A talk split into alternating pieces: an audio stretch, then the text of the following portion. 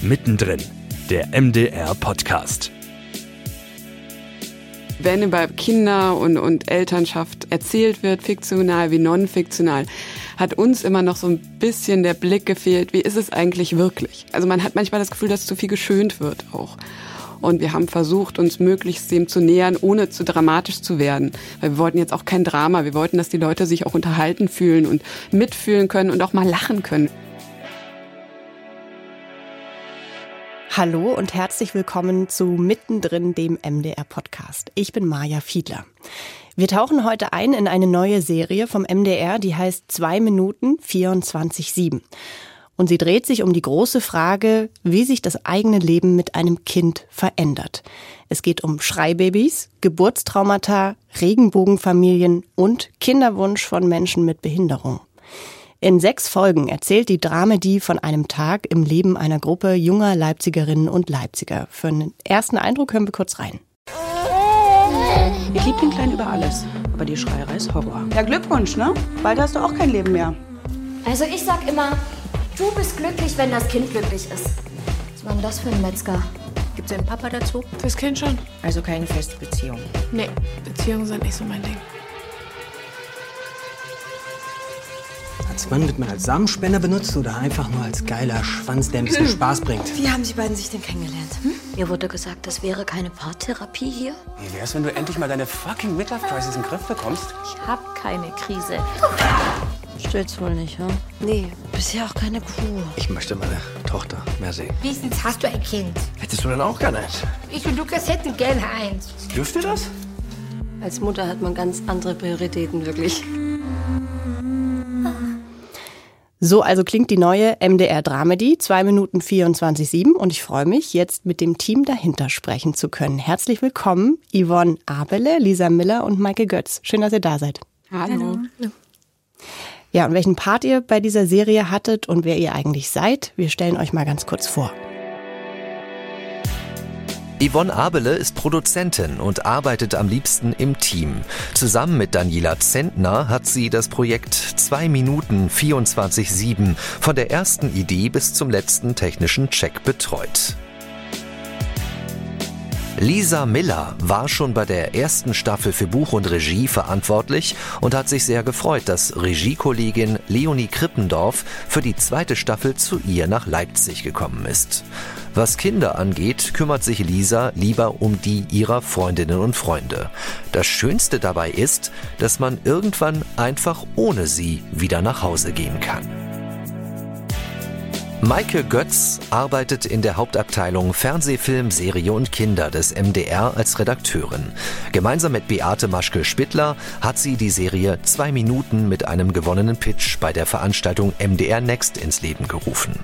Sie hat an der Filmuniversität Babelsberg studiert und ist redaktionell zum Beispiel auch für den Polizeiruf 110 aus Halle oder auch Kino-Co-Produktionen wie Mit der Faust in die Welt schlagen im MDR verantwortlich.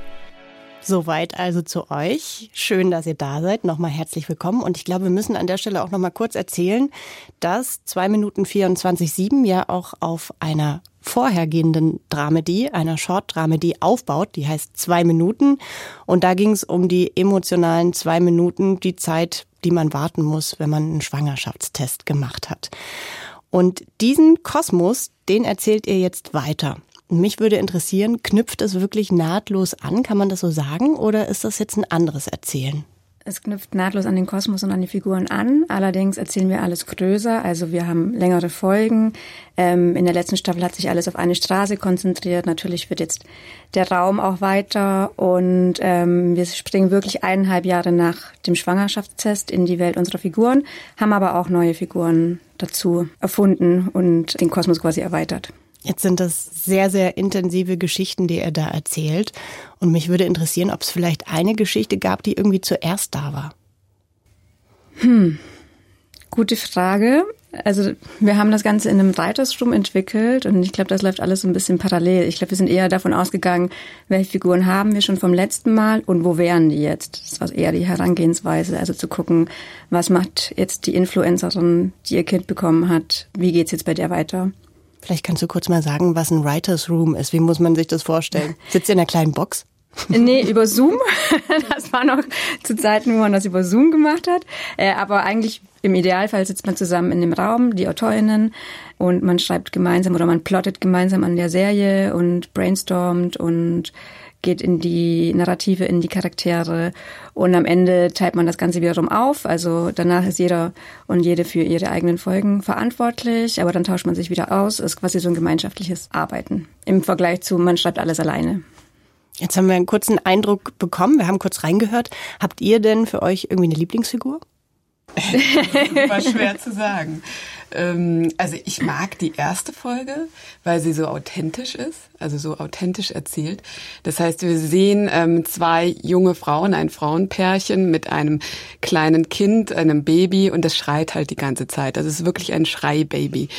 Wie geht man als Eltern, als Elternpaar damit um, dass man wirklich nächtelang nicht schläft, dass man alles, alles, alles schon versucht hat, um dieses Kind zum Schlafen zu bewegen und aufzuhören zu schreien. Und es funktioniert einfach nicht. Und wie verzweifelt und wie einsam man auch sein kann. Und ähm, ich selbst bin auch Mutter zweier Kinder und von daher ähm, ja, man kommt als Eltern, so schön, so viele glückliche Momente man auch hat, auch manchmal an seine Grenzen. Und deswegen gefällt mir die eigentlich besonders gut. Ich muss sagen, dass ich beim Gucken schon auch so ein bisschen an meine Grenzen gekommen bin und gedacht habe, wow, ihr traut den Zuschauern auch echt was zu. Da muss man durchhalten. Ja. Lisa, gibt's bei dir ja, eine? Es gibt wahrscheinlich Figuren, die mir näher sind als andere. Das wäre mit Sicherheit Samira, weil das die einzige ist. Oder eine der wenigen ohne Kinder. Aber ich kann auch total mit Clara, der Influencerin, mitfühlen, weil die Probleme, die sie hat, natürlich daher rühren, dass sie in diesem Familienleben gefangen ist. Aber ich glaube, wir können alle immer irgendwie gefangen sein in unserem Leben und dann fällt uns die Decke auf den Kopf. Aber gerade bei der Influencerin kann ich mir gut vorstellen, diese Person ist einem vielleicht nicht ganz so nah. Da fällt es vielleicht schwerer, sich hineinzuversetzen. Wie hast du das dann geschafft? Hast du irgendwie weiß ich nicht, auf Instagram irgendwelche Blogs dir angeschaut und geguckt, wie wohl das Leben von so einer Person aussehen könnte? Ja, genau. Ich habe erstmal Recherche gemacht. Die war auch interessant, sage ich mal. Also, ähm, weil ich selber nicht so viel unterwegs bin auf Instagram und mir das reinziehe. Also gerade auch, das ist ja auch sehr speziell, also so Mama-Blogger. Und da gibt's natürlich Sachen, die relativ, ich sag mal, informativ oder ne, wo man irgendwie was lernt, was Kindererziehung angeht oder solche Dinge. Aber dann gab es natürlich auch so Family-Blogger, die dann so richtig, wo ich mich dann eher drauf bezogen habe, auch die dann so richtig das zu leben, was man so, ne, dieses typische, wir ziehen jetzt nach Dubai und das ist my perfect family und wir haben alle dieselben Klamotten an und jetzt machen wir das Weihnachtsshooting und jetzt machen wir das Halloween-Shooting und so. Und was habt ihr sonst von euch selbst vielleicht noch einfließen lassen? Weil ich kann mir vorstellen, es sind nun Themen, die uns alle irgendwie mich ja auch betreffen, wo man vielleicht auch ein Stück weit mitreden will und irgendwie sagen will, ja, aber nee, das war doch anders. Ging euch das so?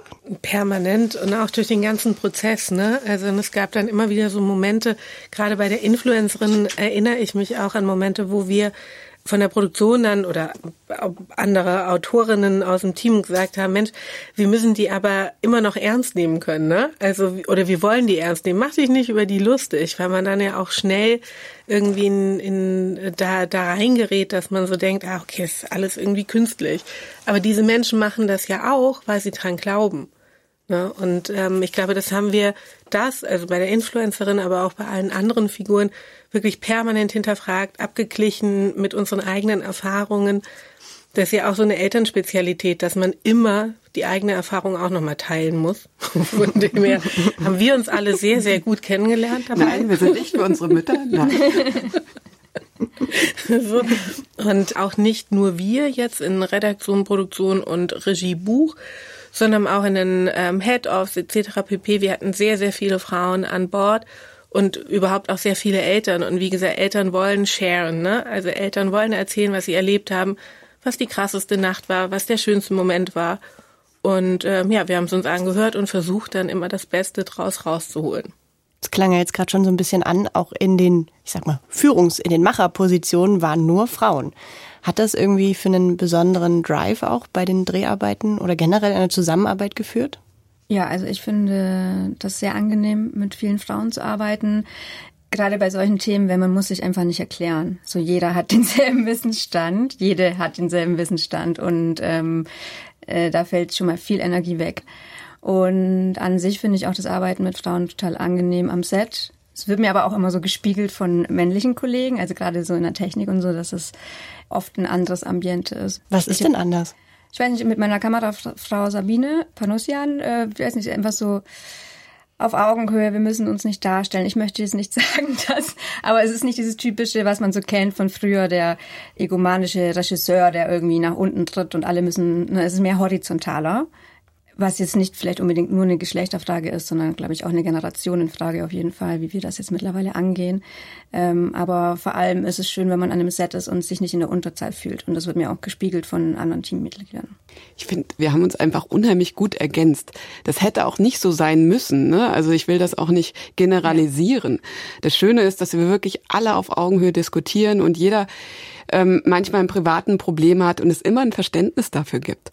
Und ähm, das macht es auch wahnsinnig besonders. So. Ich wollte auch gerade fragen, ich meine, viele von euch haben Kinder. War vielleicht genau das auch mal irgendwie so ein Thema, dass einer angerufen hat, gesagt, ich habe total schlecht geschlafen letzte Nacht, ich kann heute irgendwie nicht kommen oder irgendwas in die Richtung, wo ihr euch dann gegenseitig auffangen konntet? Ich finde, ja. was eine wunderbare Erfahrung an der Stelle ist, zum Beispiel Yvonne und Daniela sind zu zweit, Beate und ich sind zu zweit. So konnten wir uns alleine schon in Terminen manchmal äh, ergänzen, dass der eine gesagt hat, du, ich kann heute einfach nicht, weil Kind krank oder ich habe schlecht geschlafen oder ich habe einfach auch wahnsinnig viel zu tun. Selbst das kann passieren ne, ja. auf der Arbeit. Und dadurch, dass man zu zweit war, konnte man sich unheimlich gut ergänzen. Ja, also äh, genau, dem kann ich nur zustimmen. Und ich glaube aber auch ergänzend zu dem, was Lisa sagt, es ist einfach auch ein Generationenwechsel, der sich äh, vollzieht. Also wenn ähm, ich zum Beispiel sage, mir wäre es recht, zwischen 16 und 20 Uhr keine Termine zu haben, da rollt keiner mit den Augen. Das wäre vor zehn Jahren noch gewesen, also egal ob Mann oder Frau, ne? Da verändert sich was. Ähm, das ist natürlich am Set dann oft immer noch mal ein bisschen anders, weil dort die Arbeitsbedingungen andere sind. Da kann man, da ist man einfach fremdgesteuerter.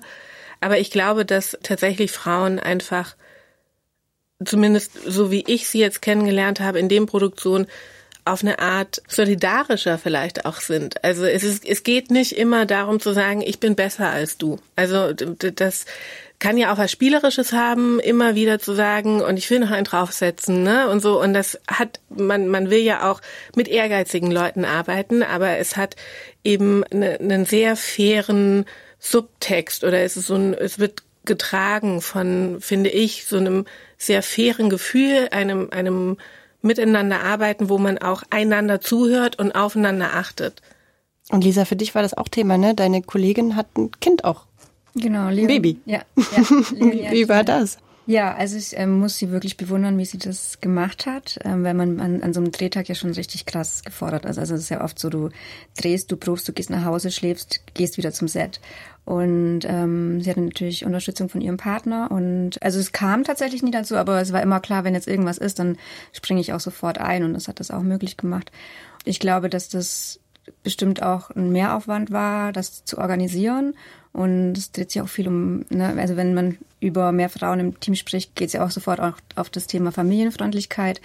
Und ich glaube, da gibt es noch viel Spielraum, weil ich glaube, das funktioniert dann bei den Head-Positionen und dann gibt's aber noch ein ganzes Team und da sind eben auch Eltern und die Arbeitszeiten sind super familienunfreundlich und so weiter und so fort. Und ich glaube, man kann das dann so auf einer Ebene kontrollieren und dann kommt noch der ganze andere äh, Rattenschwanz, wie man damit umgeht mit diesen Arbeitszeiten und dieser Arbeit am Set. Jetzt könnte man sich fragen, ähm, in eurer Serie spielen so viele Babys eine Rolle.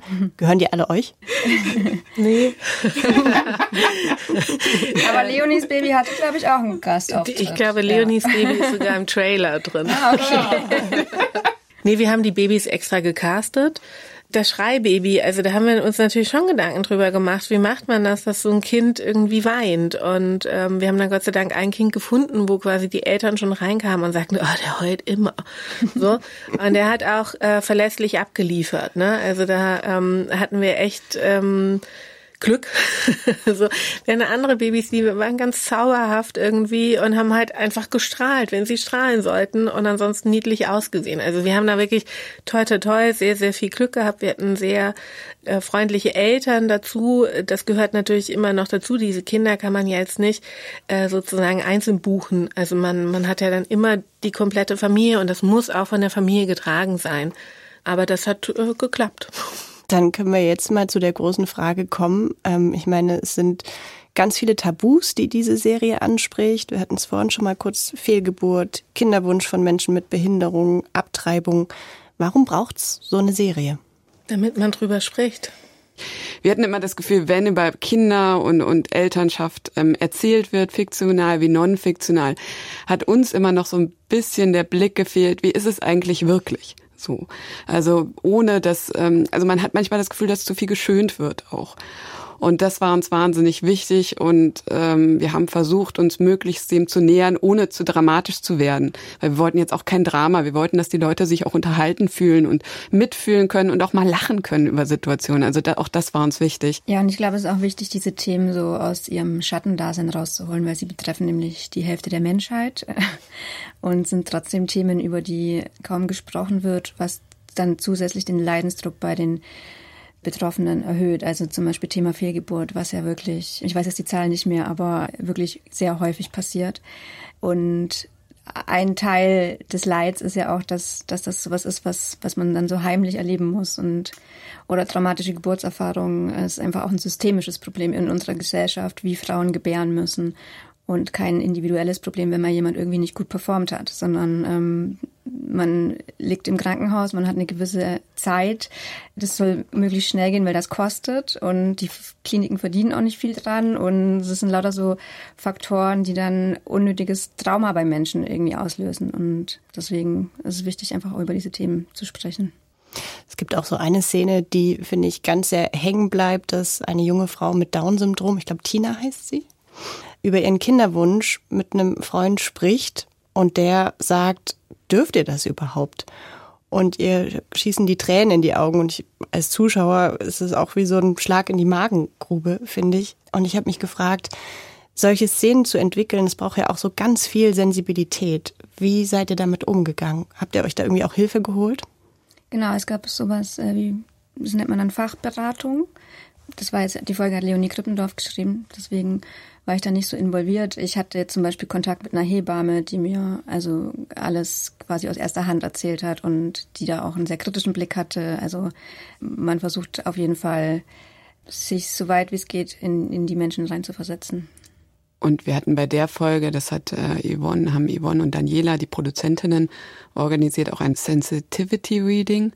Das heißt also, es haben wirklich Menschen gelesen, die viel mit äh, Personen mit Down-Syndrom zu tun haben, um zu schauen, okay, ist das gut erzählt? Ist es authentisch erzählt? Reden so die ähm, Menschen und Personen, die ein Down-Syndrom haben, beschäftigen sie sich so mit einem Thema? Also auch dort ähm, war uns wichtig, uns klug und sensibel dem Thema zu nähern.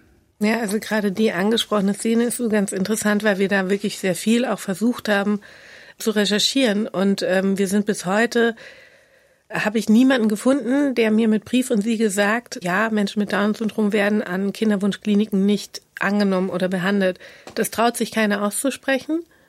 Aber es ist de facto so. Und das war also in, in, der, in, in der Folge wirklich interessant, weil wir viel recherchiert haben, viele unterschiedliche Meinungen eingeholt haben, eben von Betreuern, die mit Menschen mit Down-Syndrom arbeiten, von Ärzten, von Krankenkassen haben wir angerufen. Und da muss man halt irgendwie gucken, dass man so viele Infos wie möglich kriegt und ähm, eben dann sensibel rangehen an die Figuren selber. Weil ich glaube, Down-Syndrom hin oder her, wenn dir jemand sagt, darfst du eigentlich ein Kind bekommen? Das ist einfach eine, eine sehr übergriffige, sehr gemeine Frage. Ne? Mhm. Die beiden Schauspieler mit Down-Syndrom sind auch wahnsinnig stark. Wie habt ihr die gefunden?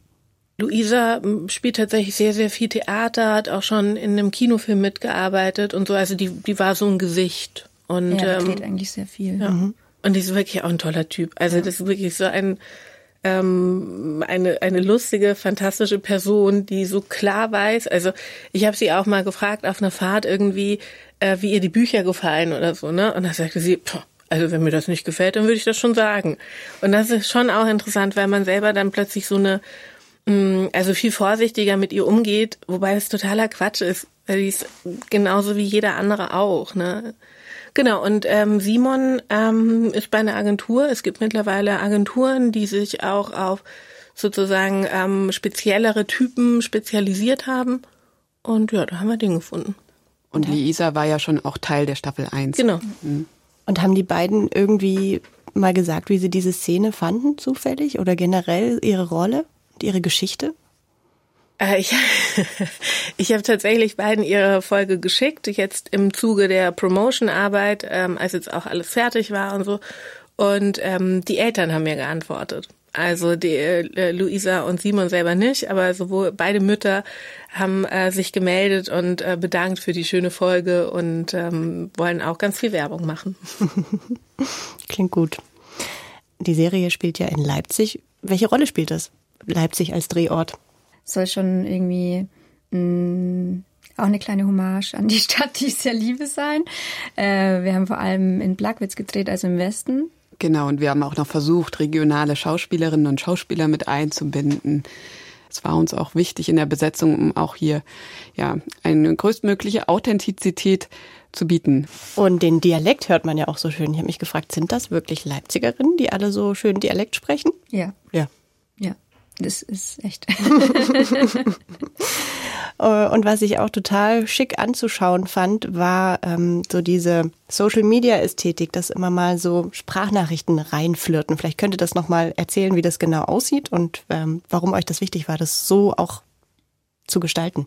Die erste Staffel war ja eine Webserie, das heißt, die war ganz klar ähm, eine Internetserie und das wollten wir dann auch auf narrativer Ebene widerspiegeln und haben eben viel Screen Life dort auch schon etabliert gehabt und das haben wir jetzt in der zweiten Staffel auch sofort geführt. Genau, und ähm, haben uns auch, wie auch schon in der ersten Staffel, auch so ein paar Goodies überlegt, dass das nicht nur, da kommt eine Message und sie geht wieder, sondern es gibt auch so einen eigenen Screen-Life-Strang, der sich durch die ganze Staffel zieht und am Ende aufgelöst wird.